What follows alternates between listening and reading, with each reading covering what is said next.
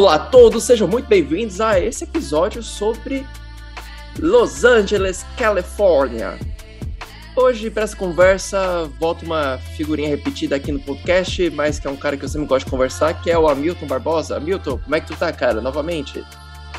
Tô bem, e você, Sasha? Obrigado aí pelo convite, participar de mais um episódio. A gente já gravou sobre Brisbane, agora vamos gravar sobre uma outra cidade muito legal também, né? Mas é, cara. E eu acho muito interessante, Hamilton, que eu acho que a gente até conversou isso antes de a gente começar a gravar, que se nós quiséssemos fazer um episódio sobre Los Angeles, baseado unicamente, não só Los Angeles, mas o de Califórnia em geral, unicamente baseados nas nossas perspectivas, assistindo filmes sobre música e sobre toda aquela bomba de influência que a gente recebeu na nossa adolescência, provavelmente, provavelmente a gente poderia ter feito um episódio sobre Los Angeles só com isso, sem ao menos ter pisado lá. Mas o mais legal é que os dois estiveram lá, então a gente vai ter uma conversa muito legal. E, Hamilton, Los Angeles, desde que eu comecei a viajar ao mundo, foi o meu lugar, sim, era o meu objetivo, era o sonho, era Los Angeles. E, sim, isso é muito culpa dessa influência americana de cultura, porque eu queria, sim, ver onde é que as bandas que eu gosto começaram a tocar ou tocavam, onde é que começou o skate, tipo, andava de skate, onde é que tal filme que eu vi foi, foi gravado, então existe todo essa, esse misticismo que se cria em torno de Los Angeles, né? Tanto a gente que é dos nascido nos anos 90, a galera que nasceu nos anos 80, então nem se fala, né? Só de influência Estados Unidos, Los Angeles, tu lembra o que, Hamilton? Ah, putz, cara, eu lembro muito de. Vou lembrar muito de Guns N' Roses, vou, levar, vou lembrar dos filmes de skate, de praia, de surf, vou lembrar de Red Hot Chili Peppers, Cara, tem muita coisa, né, que a gente acaba lembrando. Então, os filmes de Hollywood, praticamente, sei lá, quase todos, né, a gente poderia citar ali, os da época, né, da nossa época. Tem muita coisa legal, e realmente, a gente poderia gravar sem nunca ter pisado lá. A gente conhece muita coisa por conta da, da, nossa, da nossa infância, né, Sasha? A gente nasceu ali no início dos anos 90, início, metade, a gente pegou muito isso, né? Pegou, e a galera que de fato cresceu nos anos 90, eu nasci, não, mas a galera que cresceu tem esse sonho de Hollywood, esse sonho da Califórnia e Los Angeles, né? Então, como nos anos 70 eu diria que Londres era o lugar para se estar, você tem, teria Los Angeles, né? E hoje eu não sei, eu acho que ainda existe um. Para uma galera, ainda tem Los Angeles como lugar para se estar, né? É, eu acho que, eu acho, eu acho que são dois lugares. Claro que a gente vai falar hoje sobre Los Angeles, mais é, sobre Califórnia, mais especificamente Los Angeles, mas também tem a Flórida, mas eu acho que são duas regiões dos Estados Unidos que se assemelham muito ao Brasil, né? Então eu acho que é um primeiro lugar que te chama a atenção para você conhecer, para você ficar mais próximo desse, de um outro país, né? Eu acho que a Califórnia tem muito isso, né? Ela se assemelha muito ao clima, né? É muito parecido com o Brasil. Eu acho que pode ser isso, né? Não sei se você tem, concorda. Tem, tem a questão do clima também. Você é porque a gente quer é de lugar praiano, né? Em Brasil é uma extensão litorânea gigantesca, então a gente tem essa visão de praia, você vê lá um filme em Venice Beach, ou então você vê o Pier de Santa Mônica, que é incrível, aquela praia. É muito legal e a gente queria essa visão. Mas você falou uma coisa bem interessante, a questão da música, né? E tem até uma culpa, acho que, da MTV sobre isso, né? Se a gente pode falar. Sim, com certeza, com certeza. Nós somos filhos da MTV, querendo ou não. Então, pra, a gente cresceu vendo ah, show em Los Angeles era aquela coisa surreal. E tem uma coisa interessante, né? Porque é uma coisa que eu descobri muito tempo depois, que eu comecei a ouvir, quando peguei a letra, eu realmente entendi o significado. Quando o Anthony Kizu Red Hot ele canta que Hollywood vem de Californication, de fato, é porque sim, vende a imagem. Não é? Não tá, ele, a música ela é muito mais crítica ao o que a Califórnia faz de se vender do que uma coisa exacerbando a Califórnia, uma coisa que muita gente não entende. O pessoal ainda acha, ah, ele tá falando do estado dele. Não, cara, ele tá realmente falando desse lugar que se vende como a terra dos sonhos, né? Por isso que a gente tem tanto essa coisa de Los Angeles. E é louco isso, porque aí a gente indo para Los Angeles a gente consegue ver algumas diferenças, né? Então, eu passo para ti, Hamilton, falando para mim. Uhum. Quando você foi para lá, a sua primeira impressão, assim? Cara, foi muito boa, me lembrou muito os filmes que eu assisti, principalmente em Sessão da Tarde, foi uma impressão muito legal. Foi, o primeira, foi a primeira cidade que eu conheci nos Estados Unidos, eu, eu conheço ela e, San Diego praticamente, mas eu primeiro entrei por Los Angeles e a experiência que eu tive, assim, é muito parecido com os filmes. Eu gostei muito, foi muito legal. É aquela emoção de você estar tá pela primeira vez fora do seu país, você estar tá viajando para o exterior. E tudo que eu vi, aqueles estereótipos de americano, ah, todos aqueles estereótipos de americano eu via. Eu via conforme eu andava pela cidade, por Los Angeles, quando eu cheguei no aeroporto. Então era muito isso. Então foi a, a minha primeira visão foi muito bacana, foi muito boa, assim, do meu ponto de vista, claro. Mas eu acho que eu acho que é muito por causa disso, né? Por causa da nossa experiência, por causa da nossa da nossa juventude mesmo, Sasha. Foi bem legal, eu gostei eu posso falar uma coisa interessante da minha primeira impressão, e ela foi bem recente, cara, porque apesar de ter rolado bastante lugar, eu consegui ir para Los Angeles bem recentemente. Eu posso dizer que foi há dois meses atrás, por isso que eu tô muito animado de gravar esse episódio hoje, porque finalmente eu vou falar do lugar que eu sempre quis falar. E, cara, é o lugar que tá na minha expectativa a milhão, assim, é, cara, é Los Angeles. Eu não dormi antes de ir, eu não consegui dormir, cara. Eu fui, fiz 16 horas de avião sem dormir, saindo de Dubai, olha a loucura. E, cara, aí uma coisa interessante a gente parar a pensar é que tudo depende muito da perspectiva do primeiro lugar que você vai e como você vai. Eu eu sei que Los Angeles é um lugar que usa dólar e dólar é uma moeda alta, então eu pensei, cara, eu vou precisar economizar algumas coisas, eu vou pegar o metrô para chegar a alguns pontos. Então, como a minha primeira experiência foi saindo lá do LAX, né, que é o aeroporto internacional uhum. de Los Angeles, e a gente estava hospedado, né? Tava do trabalho. Perto do aeroporto, para chegar no centro lá mesmo, lá onde as coisas acontecem, eu peguei o metrô. E aí, cara, foi um primeiro choque para mim, cara, porque eu entrei naquele metrô, que era um metrô mais suburbano, parecia até os trens da CPTM, da Supervia, para quem estiver nos ouvindo. Cara, eu parece que eu entrei num, num cenário do GTA San Andreas. Sim, eu entrei no cenário de The San Andreas. Era galera com roupa de gangue, era exatamente tudo que era descrito na capa do jogo. Então comecei a ter um choque pensando, cara, eu, eu, eu, não sei o que esperar. Olha isso, cara, essa primeira. Aí eu comecei a ter uma expectativa meio estranha. Pensei, cara, será que vai ser a cidade toda assim? Não sei, tu chegou a andar pelo metrô lá, cara? Cara, pelo metrô não. É, depois eu conto onde eu fiquei. É, uhum. mas tem umas histórias bem legais, depois a gente ah. chega nesse ponto, mas é, eu lembro que eu tava andando nas ruas ali de Los Angeles e eu passei perto de um estacionamento. É muito comum, né, Sasha? Isso é bem, achei bem legal. Tem estacionamentos, conforme você vai andando nas quadras, tem estacionamentos abertos ali. Você não é murado, não tem muro, nada disso. Sim. Isso eu achei bem interessante. Eu lembro que eu tava com um colega meu, eu também viajei a trabalho na época. E aí eu passei, eu vi duas gangues reunidas conversando. Sabe aquela cena de filme quando eles estão prontos para brigar ou para tirar arma e um atirar em cima do outro? Era, foi muito parecido e eu olhei e falei, cara, parece o GTA, parece aqueles filmes de gangster que a gente que eu assistia quando era criança. Era, era bem, era, foi bem isso que eu vi. É, foi um dos primeiros dias, eu tava andando e eu vi as gangues prontas para pronto, quase pronta ali para brigar, pelo menos parecia, né? Isso eu achei Cara, eu comecei, achei muito legal, porque, nossa, eu tô vendo o que eu vi quando era criança, sabe? Foi, foi surreal para mim também ver essa coisa gangue. E acho legal, a galera que usava bermuda, comia, comia uma estampa da camiseta e o chapéuzinho, não era um boné, era um chapéuzinho. Então, foi uma experiência assim que eu pensei, cara, eu achava que isso não era real, achava que isso era um exagero do jogo. E não, é real, cara.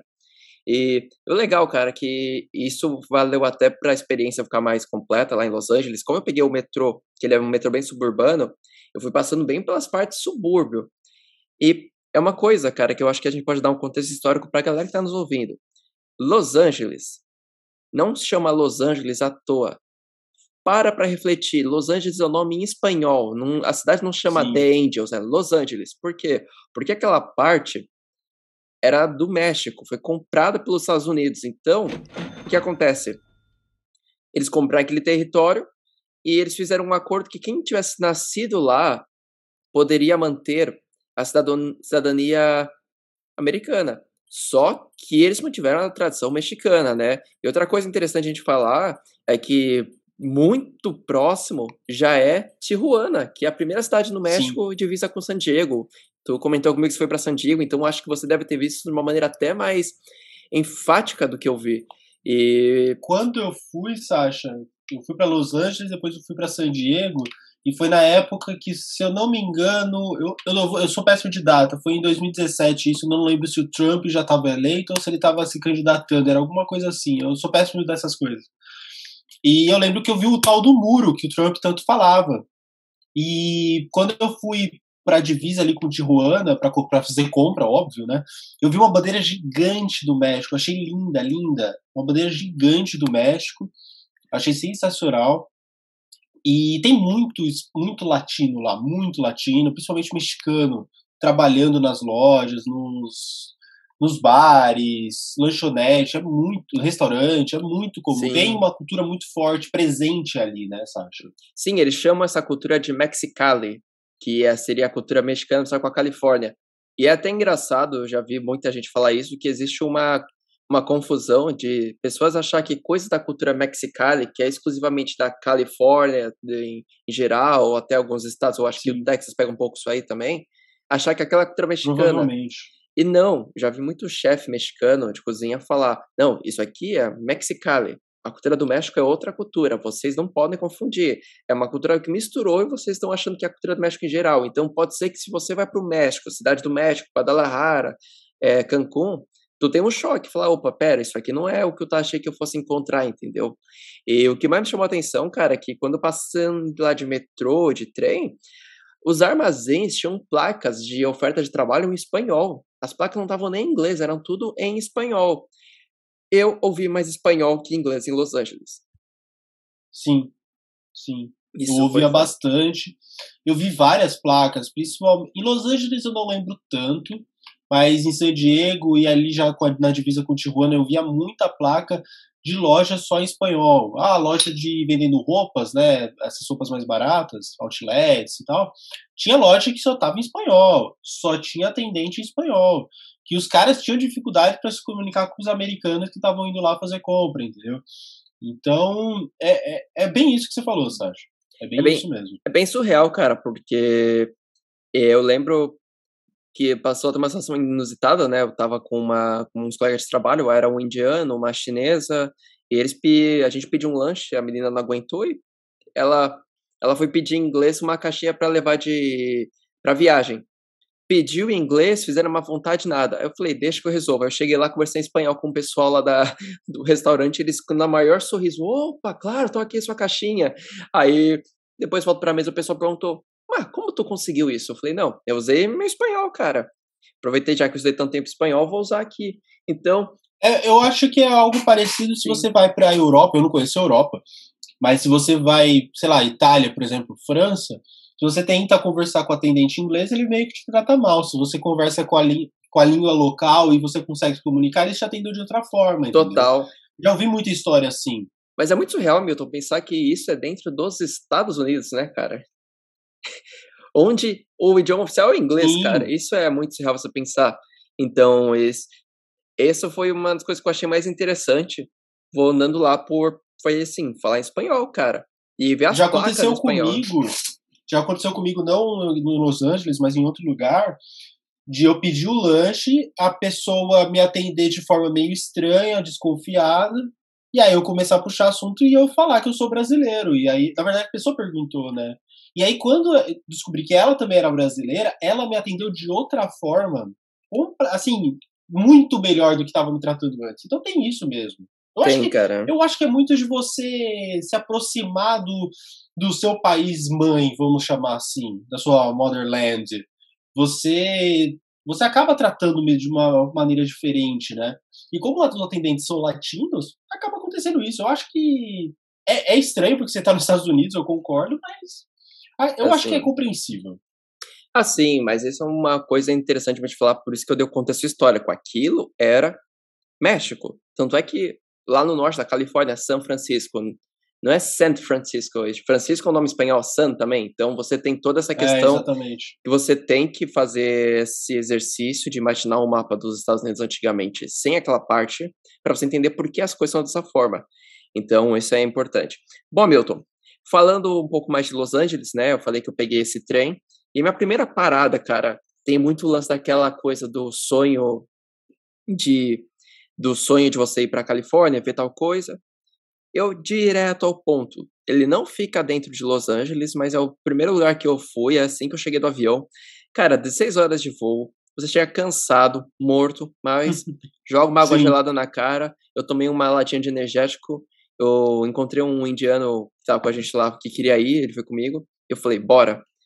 E a gente foi lá pro Hollywood Sign, que seria aquele letreiro de Hollywood, cara.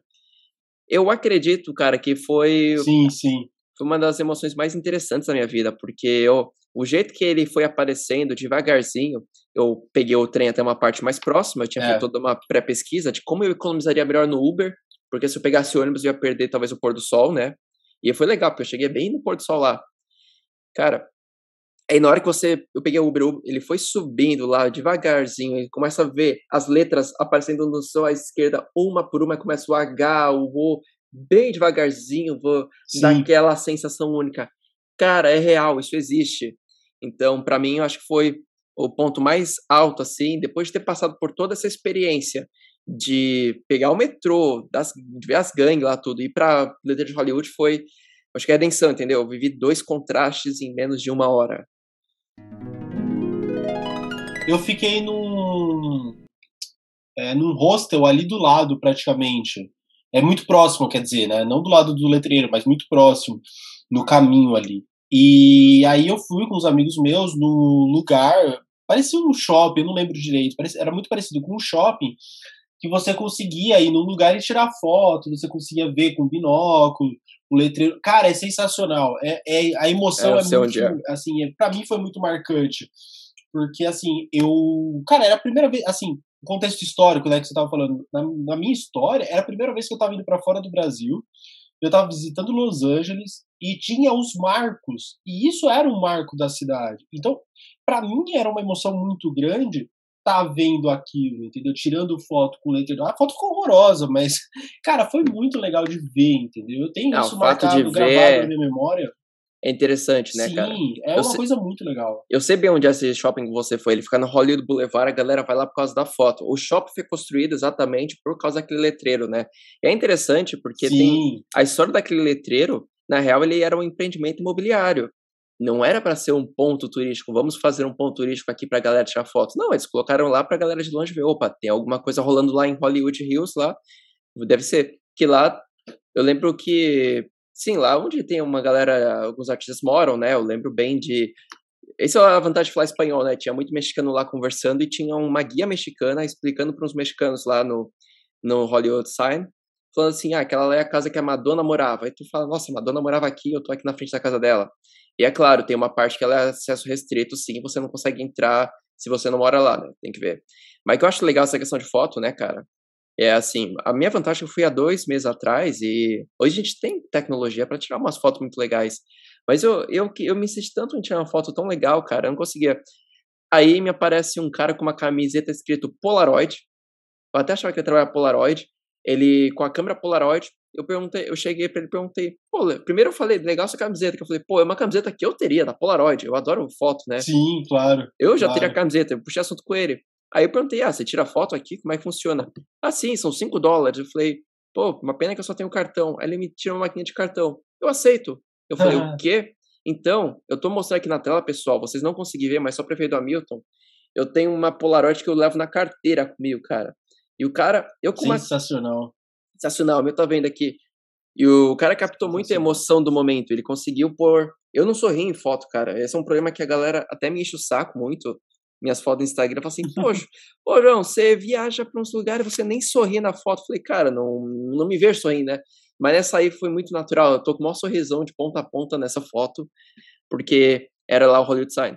E o mais legal, Milton, é que eu tava lá bem no pôr do sol, nesse lugar que chama é, Hollywood Lake Park, né, que seria o ponto principal para foto. Eu fiz toda essa pesquisa antes e eu acho que é bem válido o pessoal que está querendo ir para lá um dia faça a pesquisa porque você consegue achar muita informação que te dá, te encurta até tempo, sabe? Você já vai para o lugar certo e do nada aquele céu no pôr do sol ficou laranja. Aí me lembra muito a capa dos meus álbuns preferidos, voltando a falar de banda de música do Californication, que o céu é laranja e a piscina. Sim. E, cara, o céu ficou laranja, era uma laranja, parecia lava vulcânica. Olhando aquilo, o letreiro de Hollywood, o céu laranja, lindo. Essas fotos são lá no Instagram, galera. Pode seguir lá, é aberto, vocês vão ver essas fotos. É surreal, cara.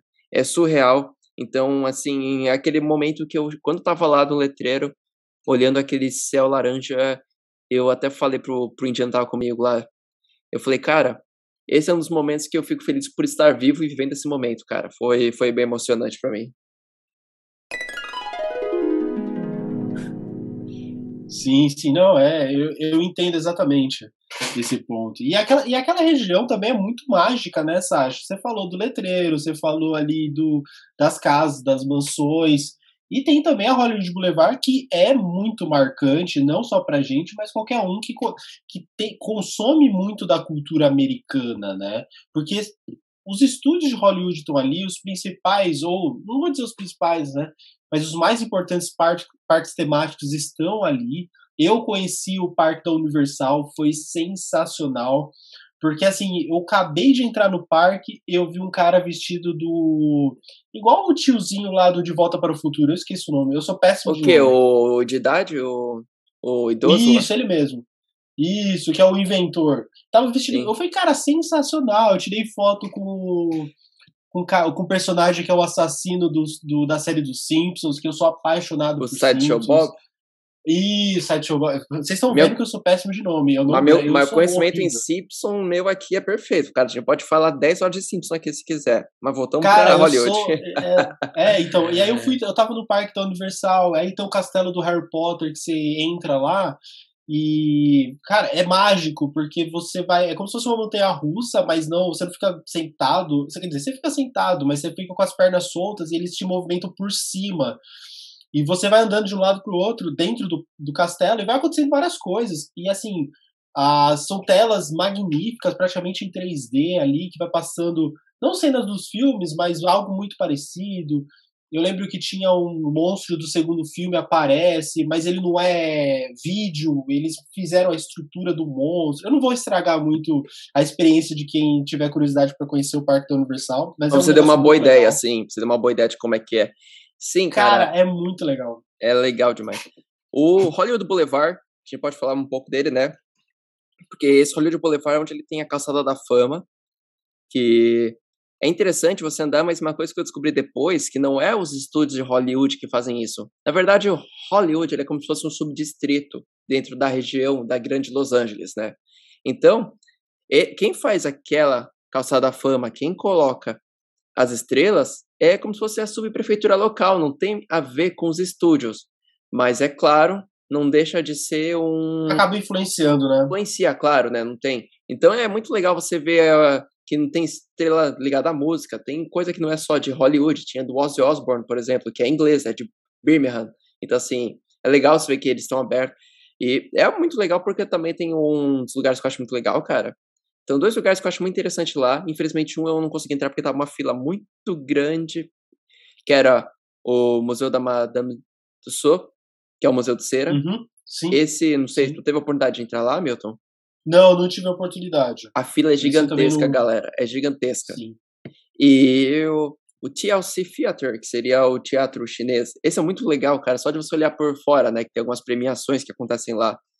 E é mais uma rua, talvez, de lojas de souvenir. Lojas tem muito restaurante, muito bar. E o mais legal, cara, é você poder andar um pouco lá também pelas ruas mais adjacentes, né? Você tem algumas re você tem alguns bares, você tem alguns lugares já mais da cultura underground. Por exemplo, você anda um pouquinho Sim. lá, você não está muito longe de algumas casas de show onde as bandas começaram. Tu tem o Viper Room, você tem o. Acho que é CBDG, eu nunca lembro como fala isso. Então, você tem, não muito longe dali, onde foi o embrião. Então, é o que eu falo, para quem é ligado à música e é ligado à arte, cara, você faz muita diferença. Você andando por lá, você consegue ver algumas coisas que te dão, eu posso dizer assim, fala, nossa, isso aqui é parte da história. Pelo menos para mim faz muito sentido. Cara, eu tenho várias, eu tenho umas histórias muito legais. Aí agora que você citou do Hollywood Boulevard, eu vou contar. Conta sim. Quando eu tava, quando eu fui para Los Angeles, eu fiquei num hostel lá E era uma travessa da Hollywood Boulevard. A gente escolheu na época exatamente por causa disso, entendeu? Porque era uma travessa da Hollywood Boulevard, que era um lugar que a gente queria conhecer muito. E tinha acesso ao parque da Universal que a gente ia e tal. E assim, cara, é, a gente tava na travessa da, da Calçada da Fama. Cara, era um negócio fora de série para mim, tá ligado?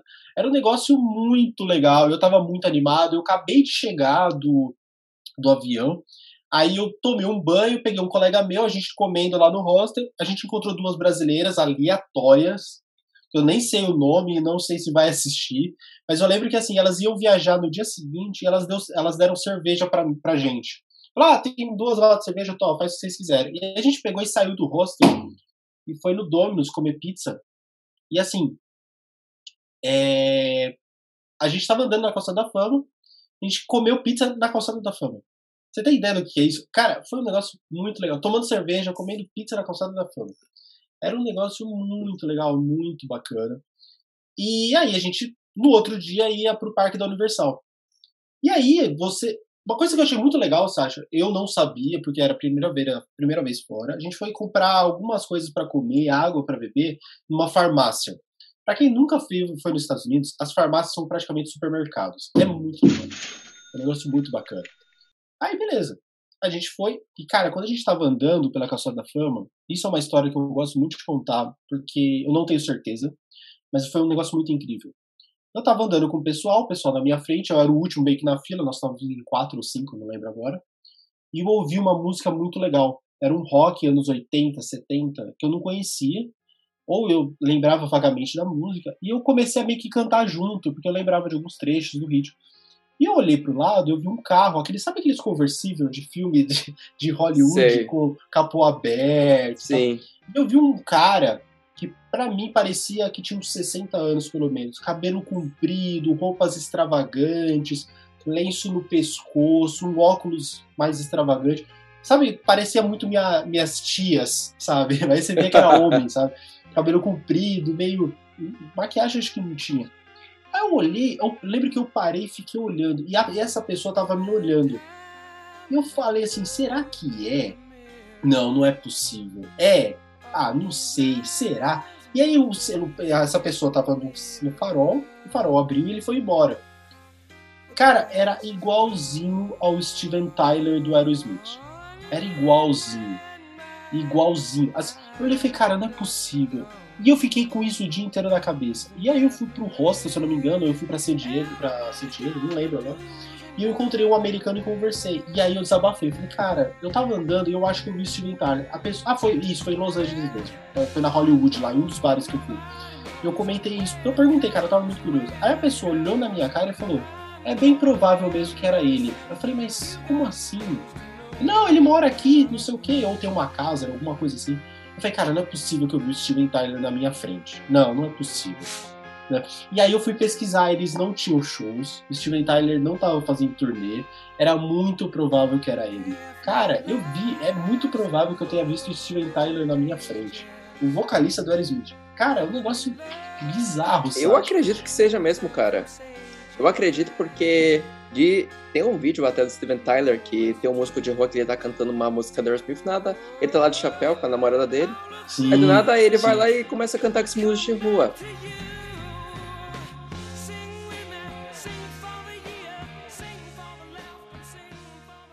Ou até eu posso trazer um paralelo até aí no estado. Diz a, o pessoal do Rio de Janeiro me conta que é muito comum você encontrar artista no Rio de Janeiro andando na rua normal, né?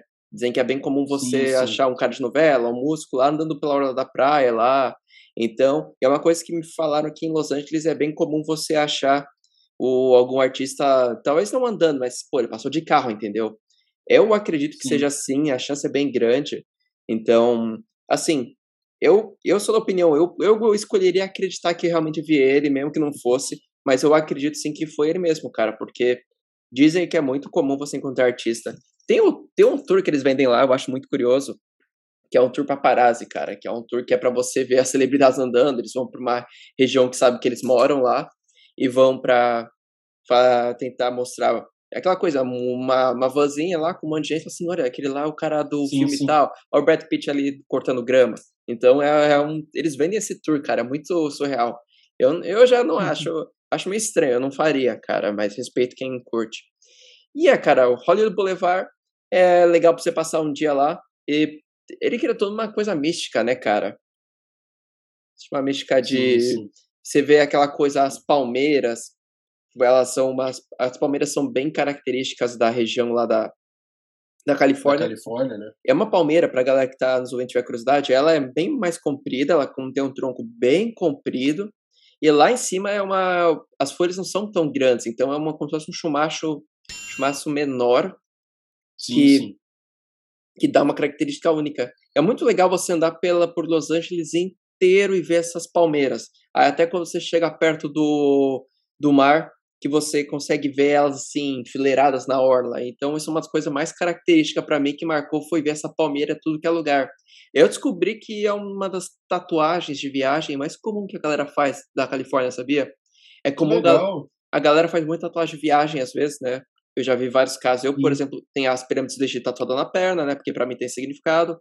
Então, muita gente vai para Califórnia e tatua as palmeiras. Você sabia disso?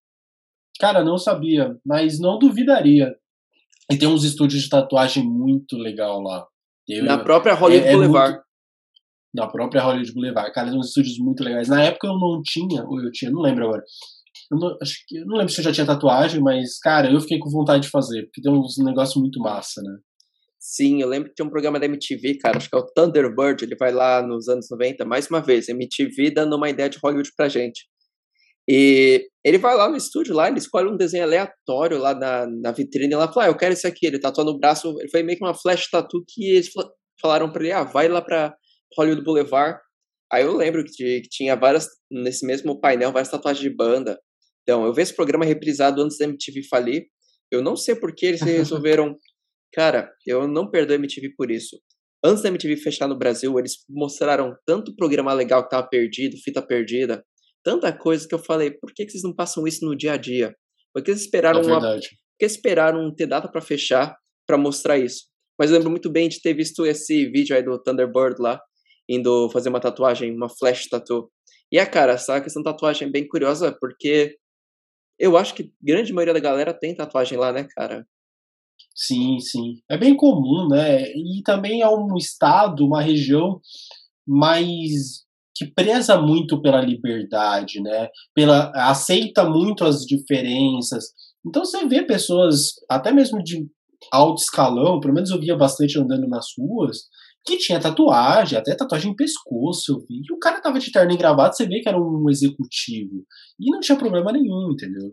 É, eles prezam muito por isso, né? Sim, muito aberto. Eu lembro, falar em muito aberto, Milton, tem uma coisa que foi, um, um, dos primeiros choques, eu acho, né? Não um choque, mas assim, questão inusitada. Que é, lá, a erva é legalizada. Pra galera que sabe o que eu tô falando, tá legalizado. E é engraçado porque eu já tinha ido para lugares que é legalizado antes, né? Eu já tinha ido para Amsterdã e já tinha ido para Montevideo, que é legalizado, mas eu nunca vi algo que eu tinha visto lá, que foi empresas, né, assim, gal, é, lojas mesmo lá, vendemos, assim, o do design todo com a folha lá. E o que eu achei mais inusitado, que era um número lá, ligue para a gente, nós entregamos a domicílio, erva a domicílio. Cara, eu achei aquela coisa mais surreal. Uber, né? É, Uber Weed. Total. Cara, né, isso cara? Não, na época que eu fui não tinha. Eu acho que é recente Ou pelo menos até, não cara. era tão. É, eu acho que não tinha isso ainda, então eu não cheguei a ver. Mas eu vi algumas lojas que você falava, hum, acho que os caras vendem. Ou vende alguma coisa para você usar, entendeu? Hoje não, hoje é, é igual o pessoal para isso. É, ou, ou igual uns, alguns outros podcasts, né, falam é, tabaco orgânico. É. Hashtag flow. É, cara, mas eu achei muito inusitado uma coisa. Apesar de tudo, eu não senti muito cheiro na rua da galera consumindo. Eu vi muito lugar vendendo. Exato. A impressão que eu tenho é que a galera consome dentro de casa. E falar em consumir dentro de casa, uma coisa que a galera não sabe, eu acho que a gente já comentou, já comentei isso muito no podcast, que lá você não pode consumir álcool na rua, né? Você pegar uma garrafinha e sair andando. Sim, não sim. pode. Então é muito comum a galera. É, tá aqui. É muito comum a galera colocar um saco de pão para tomar cerveja. Tem muito filme que faz sátira é. com isso, né? Então. E realmente é assim. É realmente é assim mesmo. E você vai nas lojas comprar, eles te entregam num saco de papelão para você, para não sair a amostra e você poder consumir na rua, por exemplo. Você bebe o saco. É, o Simpsons faz muita paródia com isso aí. Cara. Faz, faz. Mas eu acho que saindo um pouco da Hollywood Boulevard, eu quero falar de um lugar que eu fui, cara, que foi minha segunda parada lá em Los Angeles. Eu acho muito válido a gente falar, que é o Observatório Griffin. Eu desculpa, galera, se eu tô pronunciando errado, eu tenho dificuldade de pronunciar o nome desse lugar. É o observatório que, se eu não me engano, o filme dos Transformers tem uma passagem por lá. É um observatório que ele fica num ponto mais alto, praticamente um dos mais altos lá de, de Los Angeles. E lá ah, você tem um observatório que você vê a cidade inteira do alto, praticamente inteira. É muito legal porque você consegue ver todo o fluxo de aviões que estão chegando na cidade, ou o aeroporto, né, o LAX, ou se tiver curiosidade, LAX é um dos mais movimentados do mundo. Então você vê sim, aquela sim. quantidade de luzes rasgando o céu da, de Los Angeles, esperando para pousar. E claro, vê a cidade do alto, né? Você vê os prédios, você vê todo o centro. E, e o legal, cara, além da, da vista, e tava lotado lá, é que o observatório, ele, além de ser observatório para você observar a estrela, claro, né? Ele tem como se fosse um museu. E, cara, Milton, eu sei que você ia adorar isso. É muito legal esse museu, porque eles dão. Eles tinham uma máquina lá para simular as correntes elétricas de Tesla, não é meu campo de expertise, mas eles tinham uma sala, você via as faíscas lá, algumas coisas ligadas à física, né? Pêndulos. Eu achei legal demais. E Nossa, que bacana. Questão de fases da Lua, né? Você tinha observações que eles fizeram de planetas, por exemplo, esse vídeo que gravamos de Júpiter com um telescópio do nosso observatório. Isso eu achei muito legal e tinha uma tabela periódica, tu que é do.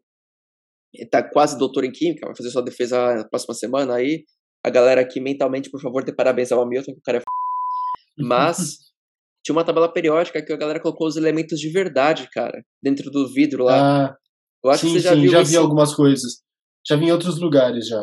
Em pequena escala, mas aquela lá era gigante, Hamilton. Então, foi muito legal ter ido para o Observatório Griffin para ter essa visão da cidade e, pô, foi legal ter essa, esse contato com. Você vê a questão de ciência, tudo. Foi muito legal mesmo. Só que aí, cara, eu, eu vou contar uma coisa interessante. Que dia que eu fui lá para esse observatório? 3 de julho. Véspera do maior feriado dos Estados Unidos, cara, assim que eles param Sim. tudo. E no próprio dia 3, a galera já tinha todo mundo indo para lá, né, cara? Todo mundo já tinha saído para comemorar, né? Esse observatório tava lotado de gente, cara. Isso até foi minha preocupação, né? Porque eu falei, pô, quero manter uma safe distance, né? Apesar dos casos estarem muito bem controlados na Califórnia, a grande maioria tá vacinada e tal. Eu, eu até me preocupou isso. E calhou, cara, que 10 da noite já fechou tudo. Aí eu contar uma história interessante para você. 10 da noite, fechou, fechou. Aí começou a galera sim, a descer. Sim. Eu tava com esse meu amigo indiano. E a gente começou a pedir Uber e o Uber não subia. Aí os, a galera começou a cancelar e mandar mensagem. Olha, não tá, tem um bloqueio aqui, a gente não consegue subir, provavelmente pelo fluxo de gente muito grande. E aí nisso, eh, a gente pensou, cara, vamos ter que descer um pouco. Só que eu acho que a gente deu uma falha muito grande, cara, que a gente esperou demais. E chegou um ponto que a gente ah. era um dos últimos. Aí nisso, esse cara que tá com a gente, esse indiano, ele, ele queria, não vou dar nomes, pessoal, proteger a identidade do nosso amigo lá, mas ele uhum. Mas ele falou: ah, cara, vamos pedir carona pra alguém? Aí ele olhou um conversível. O cara, ele falou: ah, vou pedir pra carona pra aquele cara. Eu falei: cara, não vai. Ele falou: ah, não, é tranquilo. Eu falei: cara, você não sabe o que tá se metendo. Aí quando ele foi, eu chegou perto do carro, era um, um gangster, cara. O cara parecia totalmente um, um personagem daqueles filmes lá, quando você quer retratar de maneira exagerada. Estereótipa. É é? Um uhum. estereótipo, exatamente. Aí eu falei assim: olha, eu nem sei se esse cara vai descer agora. Era um conversível, era aquela coisa típica de filme. Aí nisso o cara acho que ele ficou mais uma hora lá, puxou a erva dele lá, ficou uma hora lá ouvindo um Cypress Hill. Então eu falei pro cara: tá vendo? Se tivesse pedido carona, o cara ia ter te xingado. E eu nem sei o que o cara podia fazer. Mas feito isso, até esse cara foi embora, sobrou saiu esse cara aí, a gente pensando: caramba, e agora? Como a gente vai fazer? Eu falei, cara, é 15 minutos a pé descendo, que são 4 quilômetros. Vamos descer até a parte uhum. da cidade porque era uma rodovia cercada por mata. E aí nisso a gente encontrou um casal de nova-iorquinos.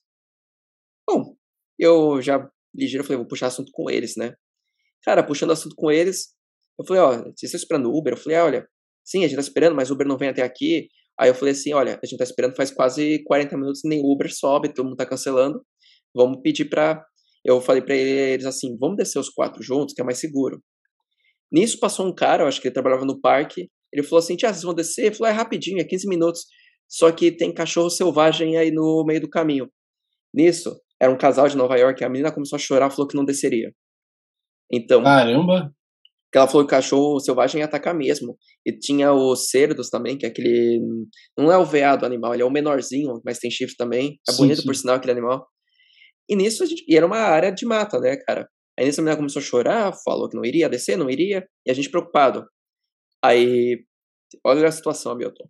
Falei pra essa. É. Aí o cara, namorado dela, falou assim: ligou pra administração do parque para ver se alguém podia ajudar eles e nada, nada, nada.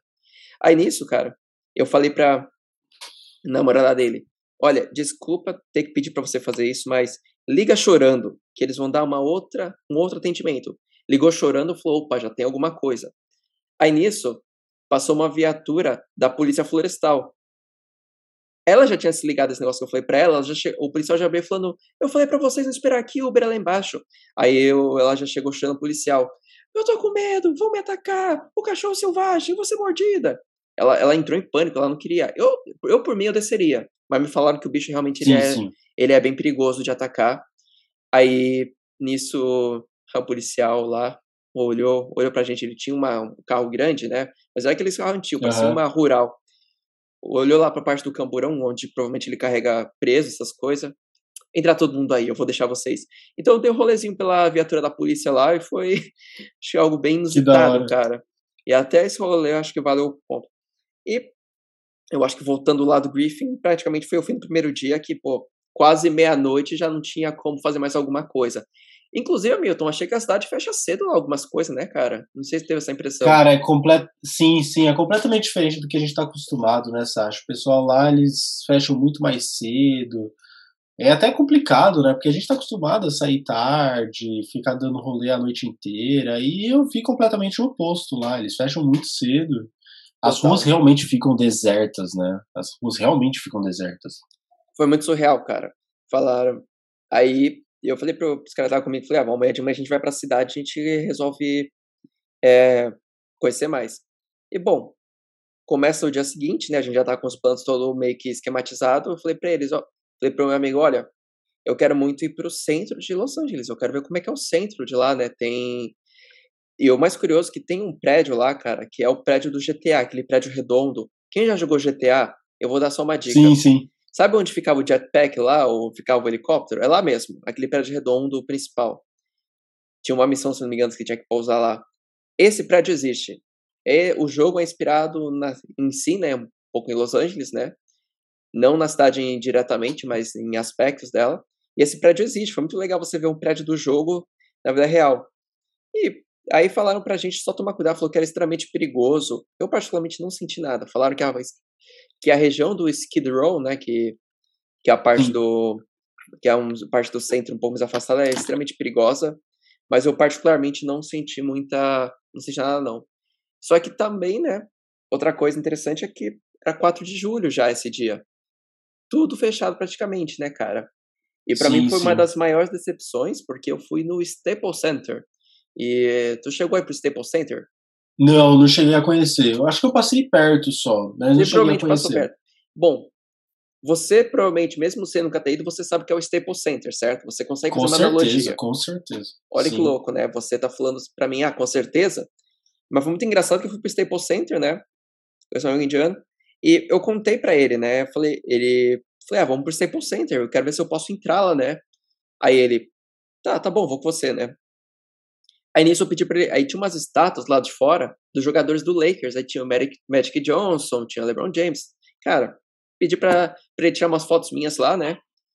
E até engraçado tava com o meu skate, ele foi andando de skate lá, enquanto eu tava dando uma volta pelo Staples Center lá. Mesmo sem poder entrar, eu achei que valeria muito a pena, né? Ver a estrutura como é que é, né? E aí, cara, ele me pergunta, ah, mas o que, que é esse lugar? Ah, é o Staples Center. Ele me olha com uma cara de dúvida. Aí eu falo, é onde joga o Lakers. Ele me olha com uma cara de dúvida, aí ele me aponta pra estátua. Mas quem são essas pessoas? Eu falei, esse aqui é o. Magic Johnson. Cara, na hora que ele me falou isso, me deu um choque cultural, cara. Que aí eu comecei... E isso que eu não acompanho, eu conheço, sei quem são, quem foram, né? Você sabe, né? Aí nisso, eu, eu tive um choque gigante. Aí eu perguntei para ele, mas realmente, de fato, você não conhece? Aí eu ainda falei, ah, mas aqui foi o enterro do Michael Jackson, o velório, né? Você lembra? Sim, aí ele, sim. Aí nisso ele fez um esboço, ele falou, ah, eu sei que é Michael Jackson, mas não lembro, mas ele foi velado aqui. Eu pensei, caramba, isso passou na TV no Brasil. Aí entra mais uma uma vez aquela questão da influência direta estadunidense sobre a nossa cultura. Eu sim, sabia sim. tudo. E o cara, ele é de, da cidade de Mumbai, na Índia. Uhum. Cara, ele não sabia de nada. Foi um choque para mim saber que ele não conhecia aquelas coisas. Aí eu pensei, caramba, ou eu estou sendo extremamente exageradamente influenciado pela cultura estadunidense, ou é realmente lá não chega nada lá em Mumbai, né, cara? Aí aí tem um contraponto interessante, né, cara? Sim, eu dei toda a volta pelo centro de Los Angeles, eu achei muito legal. Tinha, eles tinham fechado algumas ruas, cara, pra fazer churrasco. Sabe aquela coisa botar cone, aquela coisa bem, talvez, de série, filme americano?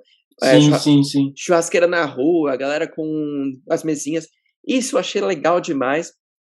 É nisso, a gente já viu que o pôr do sol tava rolando, falou, ó, a gente tem que ir pra um lugar que, para mim, é o ponto, um dos pontos principais. É o Pier de Santa Mônica. Antes de eu falar do claro. Pedro Santa Mônica, cara, eu quero, eu quero falar da troca de posições. Tinha um cara tocando cítara.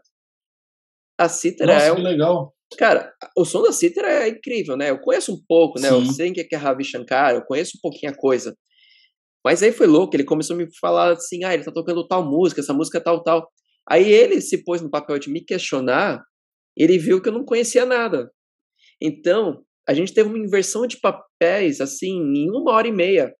Dele ter. Ele, ele, ele não entender por que, que eu não conhecia tais coisas, mesmo tempo que ele, ele me perguntava por que eu não conhecia tais coisas. E a galera que está nos ouvindo faz sentido pra gente essa questão do Lakers, porque no Brasil a gente conhece isso, cara. Mas sim, sim. Aí você começa a falar: caramba, meu, não é todo lugar que tem essa influência tão grande como a gente tem. Então, eu me vi numa posição de analisar o mundo de uma outra forma, um pouquinho mais assim, caramba. Às vezes você fala. Mas é muito engraçado, cara, que às vezes até é ligado à música. Eu lembro que quando eu fui para Egito ver o show do Red Hot, eu perguntava nas ruas, ah, falei, ah, vocês não sabem que tá tendo show aqui hoje? O pessoal nem sabia do show, nem sabia quem que era a banda. Uhum. Então, olha que loucura, né? Você Sim. saber a diferença, né? De como a gente é influenciado total. E eu não vou entrar muito em mérito de questão de história e tal, galera, porque assim, vou falar, ah, porque é da época da ditadura tal, tiveram influência direta. Eu acho que existem podcasts ou até canais do YouTube muito mais preparados para dessa aula. Eu prefiro que vocês vejam com eles, até com informação gráfica e tal, para que você se entenda realmente, né? Porque senão não pode ser que eu fique muito extenso aqui. Mas aí foi essa questão do choque, Hamilton. Mas, querendo ou não, a gente estava lá no pôr do sol, num dos pontos principais para mim, questão de filme, que é o Pier de Santa Mônica. Tu foi para lá, cara? Não, não cheguei a conhecer, mas, mas, eu tive alguns amigos que foram. Mas tu conhece, né? Pelo menos você sabe onde sim, é que é, né? Sim, sim, sim. O pier, ele tem toda aquela coisa de filme mesmo lá, cara, que é a roda gigante no pier, as barracas lá com o jogo, né? Aquela joga acerte a argola no. Os Simpsons retrata muito isso, né? Mais uma vez Ah, é, exatamente. Era isso que eu tava esperando para falar. É bem retratado. Sempre, é, Simpsons sempre retrata em um episódio algum pier semelhante, né? E tem até algum, acho que é foca, né? Os leões marinhos que aparecem lá perto, né? Eu não, não consegui ver nenhum dia. E é um pier para pescar, era muito legal, cara. De você estar tá andando lá, tem um restaurante, tem a, toda a atração lá temática, e tem um senhorzinho de idade pescando no pier, cara foi uma das coisas mais legais de ver os, tanta coisa acontecendo Sim. num lugar só. E sabe o que é mais legal desse Pierre Hamilton? Ele ó, representa o fim ah. de uma coisa, a Rota 66. Ah, é verdade, é. Oficialmente, a Rota 66 termina no Pier de Santa Mônica. Tem uma placa lá por isso. E é até engraçado que tem uma loja de souvenir que ela, que ela é a última loja. Tem como se fosse uma associação de vendedores de souvenirs da Rota 66. Existe essa associação. Aí tinha um mural lá, que era uma homenagem que as outras lojas fizeram para esse cara, que era a loja mais antiga e tal. E, cara, o Pier é uma experiência incrível, cara, porque, novamente, pôr do sol, qual que é a cor do céu? laranja. O céu ficou laranja de uhum. novo, cara. Eu nunca, vou, eu nunca vou esquecer esse céu da Califórnia. E agora eu entendo mais ainda porque tanta música fala disso, do California Skies. O Pierre, ele tem, um, tem aquela coisa de restaurante de... Os restaurantes, né, famosos. Frutos do mar, né? Você aquela coisa de você ter restaurante de camarão, restaurante de lagosta. Tem muito, né? Tem muito isso. Na cidade também eu vi vários. Tem, cara. E tem um lá que acho que era o Guba, G-U-B-B-A, para quem tiver curioso, que é um dos restaurantes mais famosos, que é aqueles camarões jumbos lá.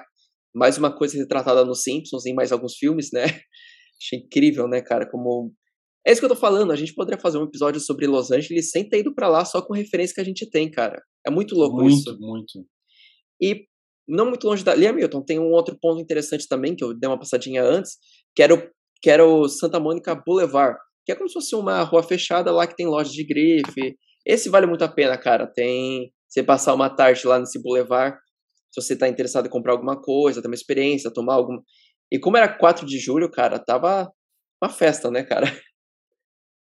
Sim, eu fiquei, eu fiquei imaginando, porque você estava num, num, você estava num período, numa data que é uma, o maior evento dos Estados Unidos, né? Ou um dos maiores. Quando eu estava em Los Angeles, é, foi na época do Oscar, então eu vi Nossa. toda a preparação ali onde eles fazem a entrega do Oscar, o tapete vermelho, eles arrumando a rua, a rua fechada. E foi no ano que eles erraram, a, que o apresentador errou a, o nome do filme que ganhou como melhor filme do ano, que na verdade o prêmio era para o filme La La Land, se eu não me engano. Foi naquele ano que o cara errou, Nossa, que ele falou o nome e depois ele viu que era outro. eu lembro que foi marcante para mim é, a viagem, né? Acabou, tipo, foi a cereja do bolo, porque quando eu lembro, quando eu falo, as pessoas lembram, ah, foi naquele ano e tal. Então foi é, é são datas que acabam marcando e você e acaba sendo um tempero maior para a experiência, né? Sim, cara, dá um tempero único. Lá o Oscar ele é feito no Kodak Theater, né? Tem essa questão dos teatros que cediam o Oscar. Tem também o da Disney, que é uma arquitetura linda também, toda modernista lá, que é praticamente torta.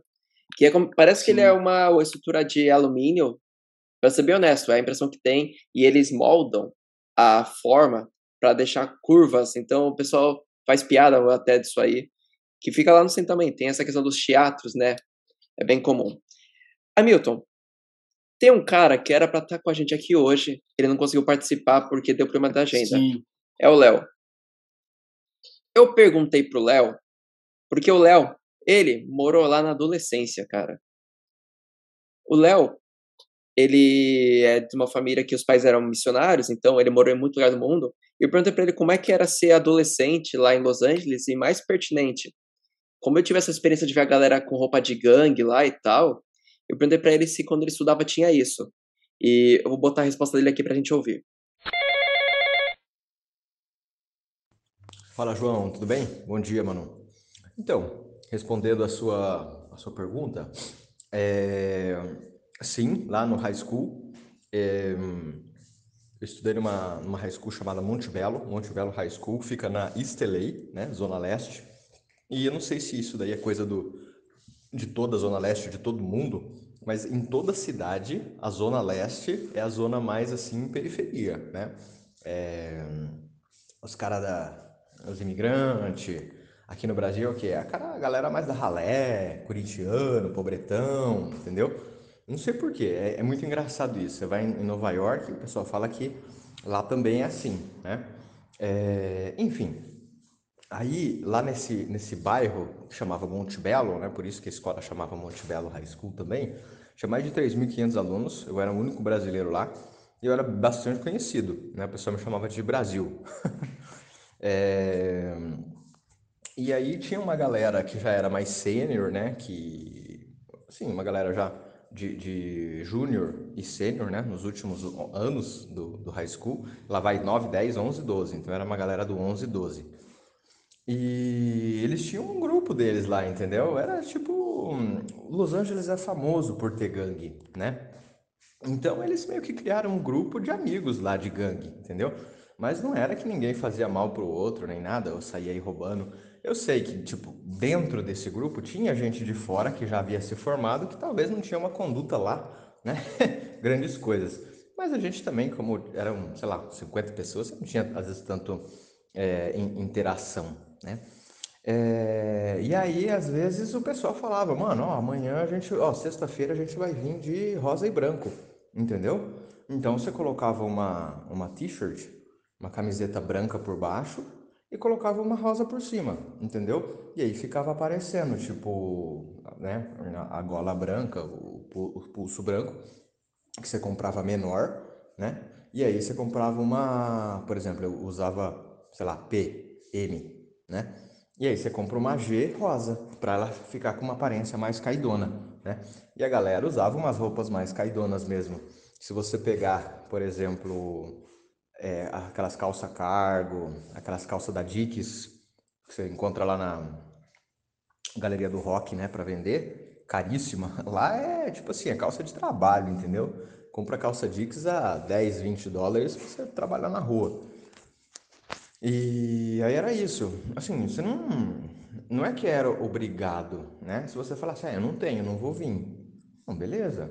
Só que você, né, por amor, por gostar de pertencer àquele grupo, de, de fazer parte daquilo, você fazia também. Não tinha nada errado, né? E assim como tinha esse grupo lá, tinha outros. Então você ia na escola, por exemplo, né? Era um monte de gente de branco rosa, branco preto, branco vermelho, e aí vai, né? É... Tinha até uma, uma gangue muito famosa, acho que é mundialmente famosa, que é do El Salvador, MS-13, MS-13, que é a Mara Salvatrucha, né? Mara Salvatrucha 13. Se pesquisar até no Wikipedia aí, você vai ver. Tinha gente lá no high school que diz eles lá fazer parte do MS-13. E são gangues latinas, né? Gangues de no caso dessa lei do, do Salvador, fundada mais pelo El Salvador, tem muito latino em, em Los Angeles, gente de Nicarágua, é, Honduras, Guatemala, México, então muita gente. Basicamente, isso lei tem muito, muita gente latina. O Léo ele falou um negócio interessante, é que realmente existe um estudo já comprovado que o lado leste das cidades costuma sim ser um lado um pouco mais subúrbio, mais pobre. Isso é um estudo comprovado sim, por questão geográfica. Não, eu não tenho os detalhes, mas é um estudo que vocês podem ir atrás, galera. Uma coisa que eu achei, achei até interessante, ele fazer uma piada, ele sabe que eu sou corintiano. Besteira, porque ele também é, né? Mas tudo bem. o Hamilton dá risada, né? Que é palmeirense. Mas essa questão da gangue eu achei muito interessante, Milton. Porque eu me lembro bem quando eu tava andando de trem lá, cara. É, eu vi um cara de idade, cabelo branco, com roupa de gangue, cara. Cara de cabelo branco. Isso foi a coisa mais louca que Faz eu vi. total sentido. É bem marcante isso mesmo em Los Angeles. Isso eu percebi também, o que o Léo falou. Das roupas, andar junto, andar meio que igual. Ser pertencente, é você se sentir parte ou pertencente a um grupo. Isso ficou. Isso é, é interessante, né? De você ver e de presenciar. É louco você pensar, Milton, que teve uma época aqui também, em São Paulo, me lembro bem, ele deu um gancho para mim muito bom, que eu vou dar um exemplo. Não era comum uma época a galera ser torcida organizada de futebol aqui? Não sei se você lembra que era muito mais assim. Sim, sim. Você via a galera sim. não com a camisa do clube, mas a camisa de torcida organizada. Deu uma boa diminuída. Isso eu percebi conforme os anos foram passando, diminuiu muito, mas ainda existe. E era muito louco porque era o mesmo princípio, assim, o pertencimento a uma família, uma gangue em prol de alguma coisa, né? no caso aqui, era em prol de um clube de futebol. E era até engraçado que Exato. era muito comum torcida de um time brigar. Mesmo time, cara. Você que é palmeirense, a Tupi e a Mancha saíram na porrada algumas vezes, sendo que eles torcem pro mesmo time, né? Você deve ter visto é. algo sobre. A a Pavilhão Nova do Corinthians também já saíram na porrada no Pacaembu várias vezes entre eles. Então é louco porque a gente pode fazer uma analogia assim. Eu acho que vale sim essa analogia da questão da gangue. E que ele falou de ah, fato, sim. Questão dos latinos, né, cara, não é só mexicano, é América Latina inteira, né, cara? Você tem essa coisa que o sonho americano chegou para eles. E como Los Angeles e San Diego é um dos pontos mais próximos, talvez, da galera da parte continental da América Latina, né?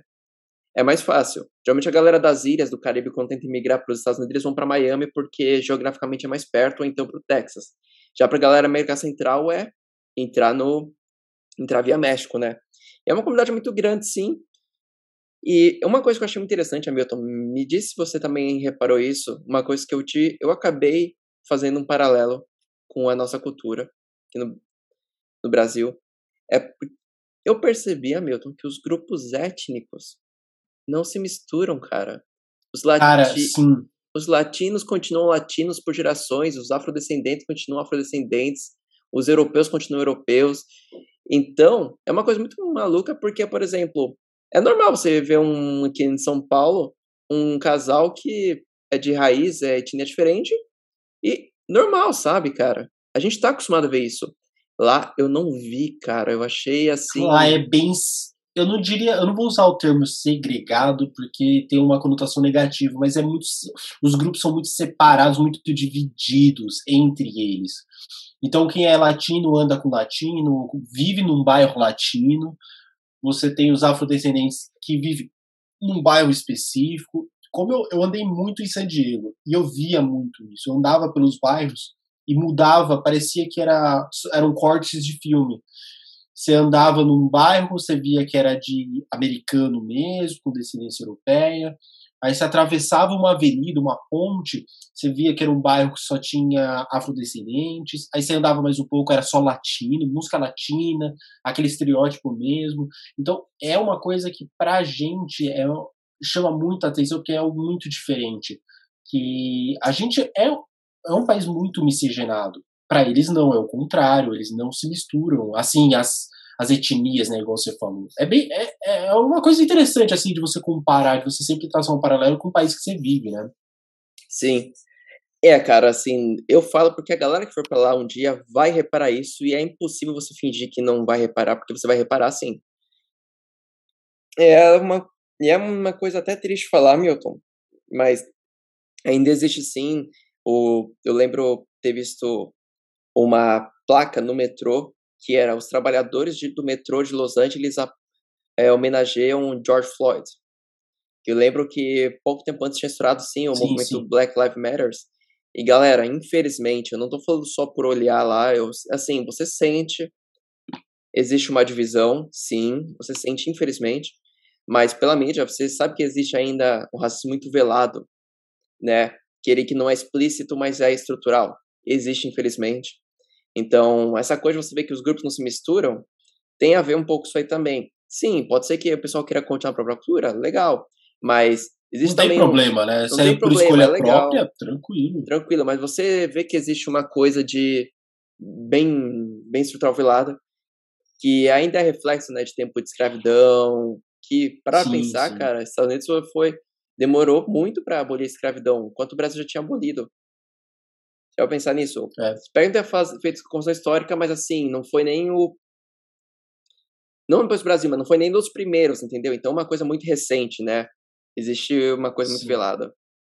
Então, Sasha, até traçando um paralelo, eu vejo que essa, essa parte do racismo estrutural, a visão que eu tenho, não estou dizendo que aqui não tenha, não é isso, mas eu acho que lá é muito mais forte do que aqui no Brasil. Aqui ainda tem, não estou dizendo que não tem, mas lá eu acho que nos Estados Unidos é muito mais forte isso.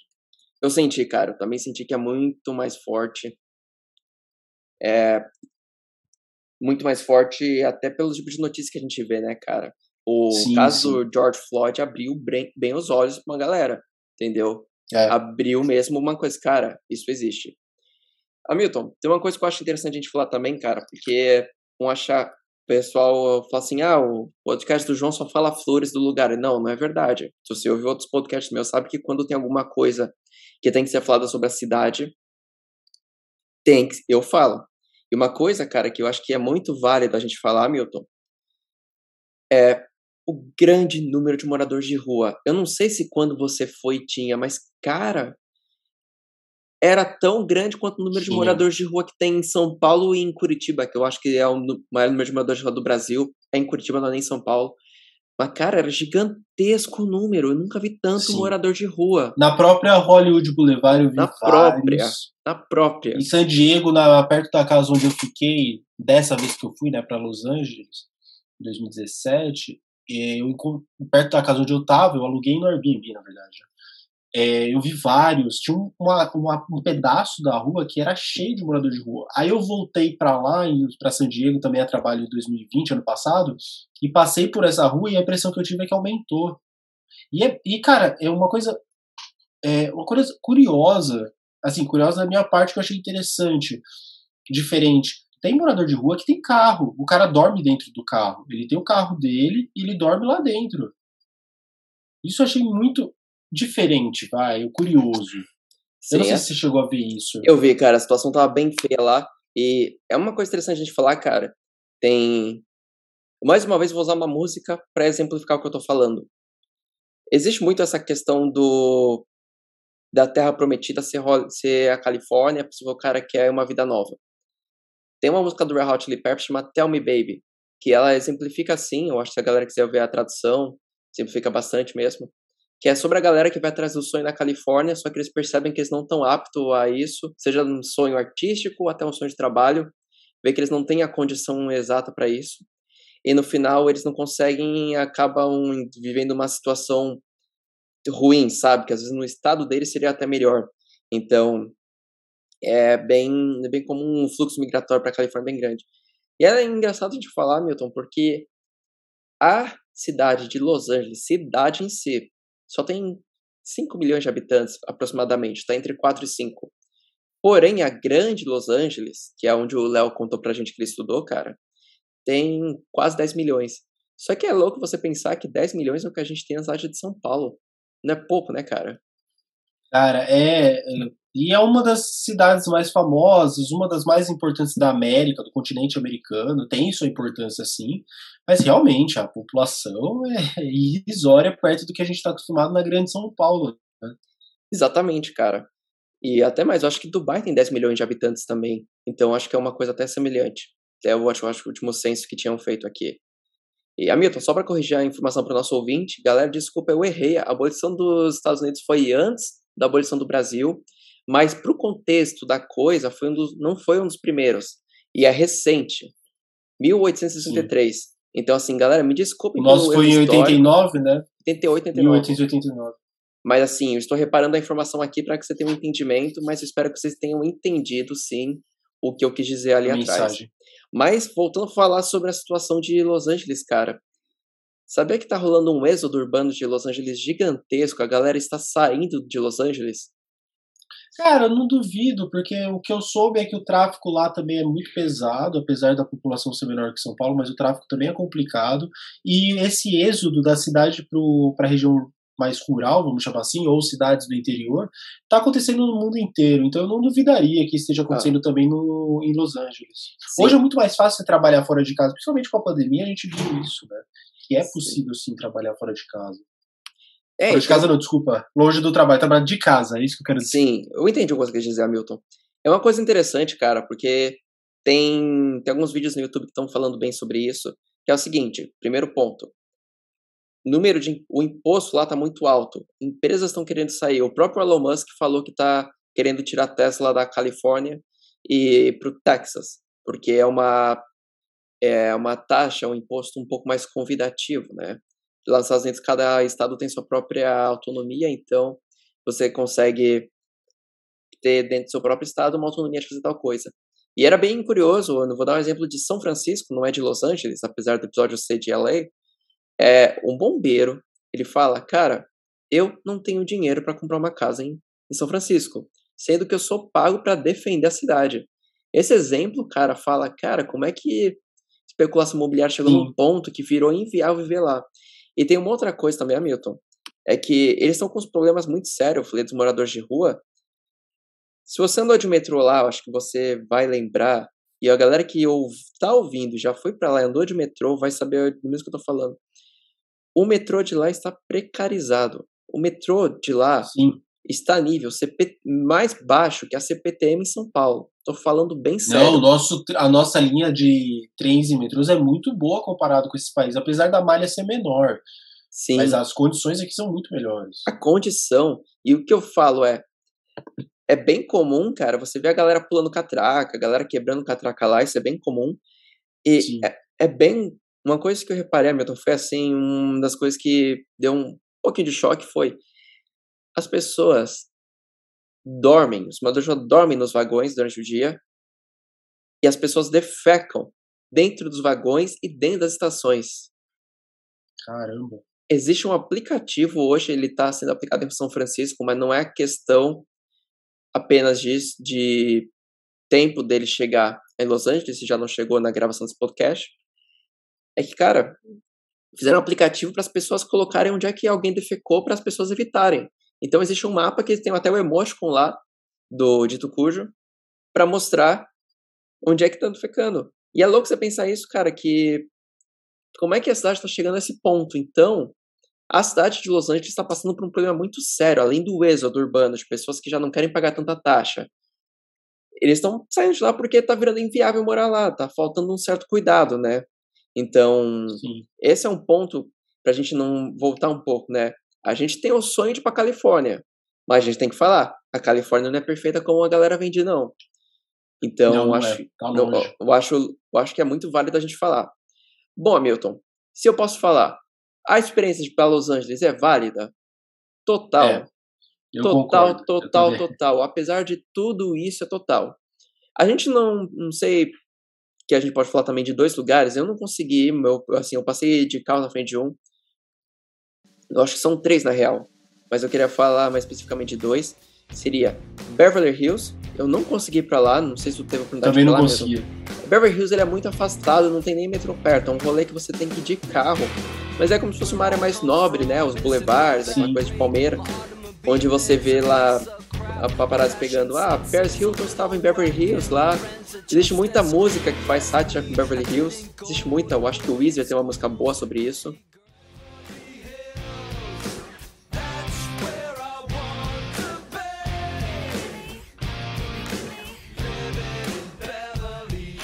Tem um outro ponto que eu acho legal demais. Eu não consegui parar porque o horário não permitia.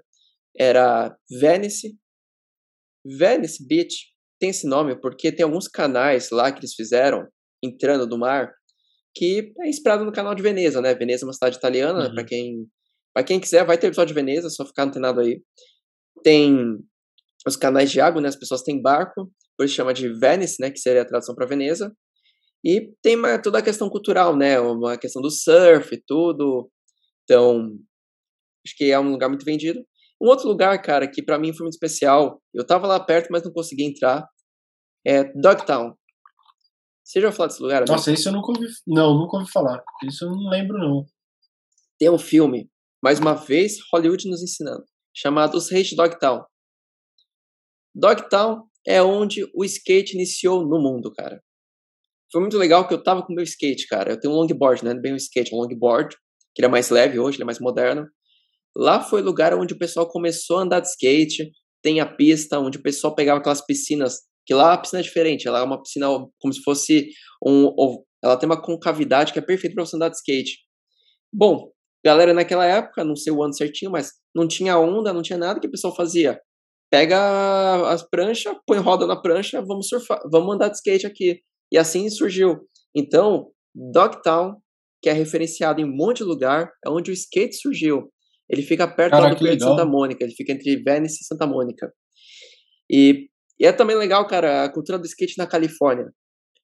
Foi muito legal isso, cara, porque é extremamente presente, não só a galera nova. Eu vi muita galera nova com skate, acho que vale até o gancho, né? Hoje a gente está em euforia porque a Raíza ganhou a medalha de prata lá no skate, lá em, sim, em Tóquio, né? Tá muito em alta. Na Califórnia é uma cultura que não morreu até hoje. A gente é do ABC paulista, no ABC paulista a cultura de skate ainda é forte, mas não é nada comparada sim. à da Califórnia. Todo mundo tava de skate lá, Milton, inclusive eu. Foi muito legal dar, andar de skate lá pela orla, e você via, passava um, dois, três, a galera te cumprimentar, falar, e aí? Tipo, só pelo fato de você estar tá usando a mesma coisa que eles. Então, eu acho que uma das memórias que eu vou ter, até mais forte do que surf na Califórnia, foi o skate. Não sei se você teve essa impressão lá. Cara, tive, tive, tive essa impressão também. Bem É que eu não sou da, eu não, eu não sou da cultura do skate, então pra mim é uma coisa que passa meio batido, mas eu vi sim. Ah, quando eu for pro São Paulo aí, vou levar meu skate e eu vou te mostrar como anda. Tu, tu vai comprar um skate na sequência. Porque esse indiano que tava comigo, ele não andava de skate. Eu ensinei ele a andar de skate no dia. Ele aprendeu a andar de skate na Califórnia, cara. Eu falei pra ele, você tem que me agradecer por isso, né? E, Cara, que legal. e ele, tá, ele tava louco atrás de um skate. Ele falou, ah, eu quero comprar, onde é que você comprou esse e tal? E, é, cara, esse é um dos estereótipos que eu achei que eu veria e eu acabei vendo. Hamilton, momento finaleira do podcast, eu vou te perguntar uma coisa. Qual que é o estereótipo que tu tinha de Los Angeles que você achou que você veria e não viu? Putz, cara, é uma boa pergunta. Eu acho que eu vi todos. eu acho que eu vi todos que eu imaginei. Eu acho que não teve nenhum que, assim, eu imaginei e acabei não vendo. Talvez. As, eu acho que eu só não vi as brigas de gangue literalmente acontecendo. O resto eu acho que eu vi de tudo um pouco. É, eu acho que no meu caso foi mais o contrário. As coisas que eu achei que eu não veria, eu vi, cara. Esse foi o mais surreal. E, bom, Hamilton, como é você falou, né? Como é que foi a conversa com o pessoal lá em LA, cara? O pessoal é. É que eu falei, é difícil você ter, de definir porque são vários grupos, né? Cada grupo sempre a, É, fala de uma forma. Mas como é que foi sua interação? A galera foi bem tranquila com você lá, cara? Foi, foi. Eu fazia pergunta. Na época eu fazia umas perguntas de política e eu falava: olha, eu sou curioso, eu tô perguntando que eu quero saber a experiência de viver lá, como é. O pessoal foi super solícito, super tranquilo, bateu papo. Não cheguei a fazer amizades, assim, de. Nossa, poxa, eu lembro daquela pessoa. Tal. Não cheguei a ter isso, era mais coisa ali de momento. Mas foi mais isso mesmo, Sasha. Foi, foi, foi bem legal. As pessoas foram me aceit- assim, me ajudaram muito, foram bem solistas, explicaram bastante coisa. Tudo que eu perguntei eles respondiam, eles entenderam que eu tava, que eu era turista, que eu estava mesmo curioso para entender como estava acontecendo, o que estava acontecendo no país, na cidade, o que era a cidade. Então, foi bem, foi bem tranquilo, foi bem legal. O pessoal foi bem, me aceitou bastante assim. Eu gostei de conversar com a galera de lá, cara. No metrô o pessoal puxava assuntos, os mexicanos puxavam assunto. Tinha um cara lá que ele entrou com uma caixa de som, ele botou uma playlist hardcore tão legal, cara, que foi praticamente o caminho todo.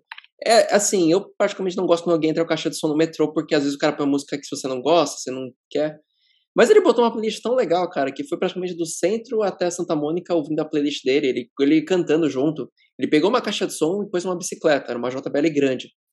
Que no final foi trocar ideia com ele. Porra, cara, que playlist legal, essa playlist tá no Spotify e tal, como é que procuro? Eu troquei uma ideia com o cara depois, e o cara foi muito gente fina, sabe?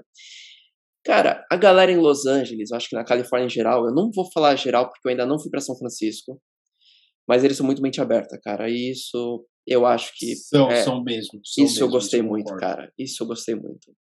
Sim, eu, a gente é de um lugar que a galera é muito de mente aberta também, mas a, chegar lá e ver que você pode ter cabelo roxo que não tem problema, você pode não usar roupa se você não quiser, Ter não tem tatuagem. problema, pode ter tatuagem, não tem problema. Eu acho isso mais legal. Hamilton, considerações finais aí pra gente falar sobre a Califórnia.